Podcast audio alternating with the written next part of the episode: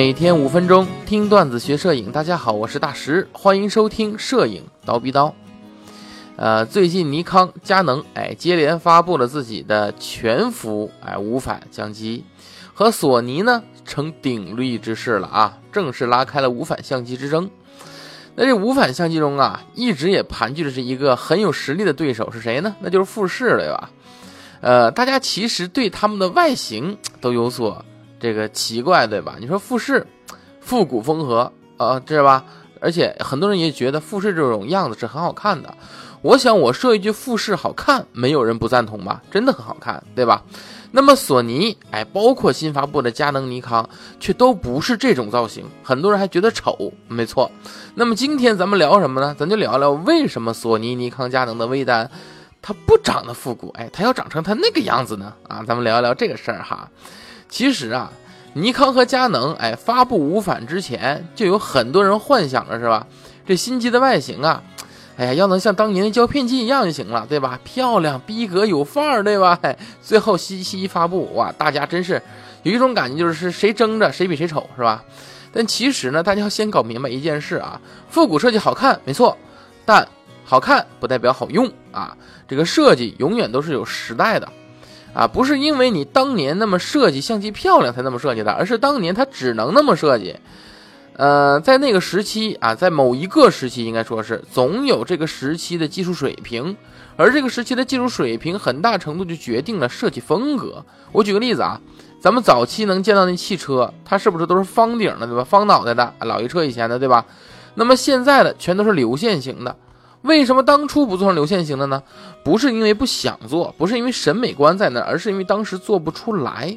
哎，在当时的技术下，没有办法把钢板呢加工成曲面的啊。呃，至于相机呢，大家可以参考尼康的旗舰 F 系列，对吧？从大 F，什么 F 二、F 三，一直到 F 六，基本就是单反相机的外形发展史，就从这一套相机上就能看出来了。F 三以前就是标准的复古设计。哎，这相机头顶位置啊，也是有棱有角的，对吧？但对于那个时代来说，就是那个时代最合适的设计了。你到了 F 六，设计上基本上已经和我们熟悉的数码单反没有什么太大区别了。因为什么呢？因为随着技术的革新，要增加人体工程学的设计，哎，以及操纵的便捷度。那么你可能会说，富士也是现代的相机，对不对？人家小复古也很受欢迎啊。没错啊，我个人也非常喜欢富士这个复古造型。呃，那为什么佳能、尼康、索尼它不设计成那样呢？这和操作还是有一定关系的啊。大家都觉得复古好看，但是每个时代最合适的设计，一般都是最能发挥这个时代技术水平的设计。你要强硬追求造型，就一定会丧失本来在这个时代下能够达到的功能。我举个例子啊。富士无反从复古设计起家，对吧？一下就引起了关注，这是好事儿。但是这也因为这复古设计啊，在操控上的效率和方便程度上，并不能完全匹配当今的情况。这也导致一件事儿，就是应用的上限很低。你拍个糖水片，扫个街，旅个游，不需要特快操作的，这没问题，对吧？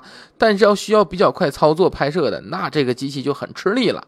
你你这样想，你能想象一个体育记者在世界杯决赛的球场旁边，对吧？他拿着一富士相机，然后拨那相机顶部的复古拨盘，你想那会是什么情况？那就不想干了，对吧？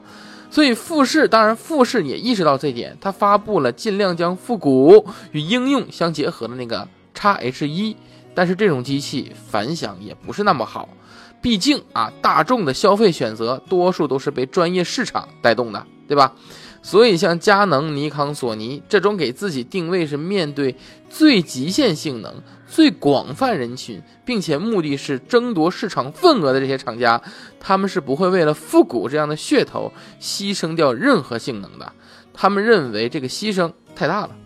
对他们来说，一定是在当今技术的实力下做最符合这个时代设计的产品，这才是正道啊！当然，咱这不是说富士不好啊，这个站位不同，营销策略不同而已啊。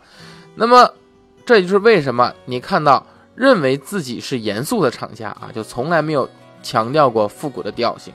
各个厂家或者各个东西都是如此，他认为自己严肃，他从来不强调复古的调性，而一直以功能先进设计为。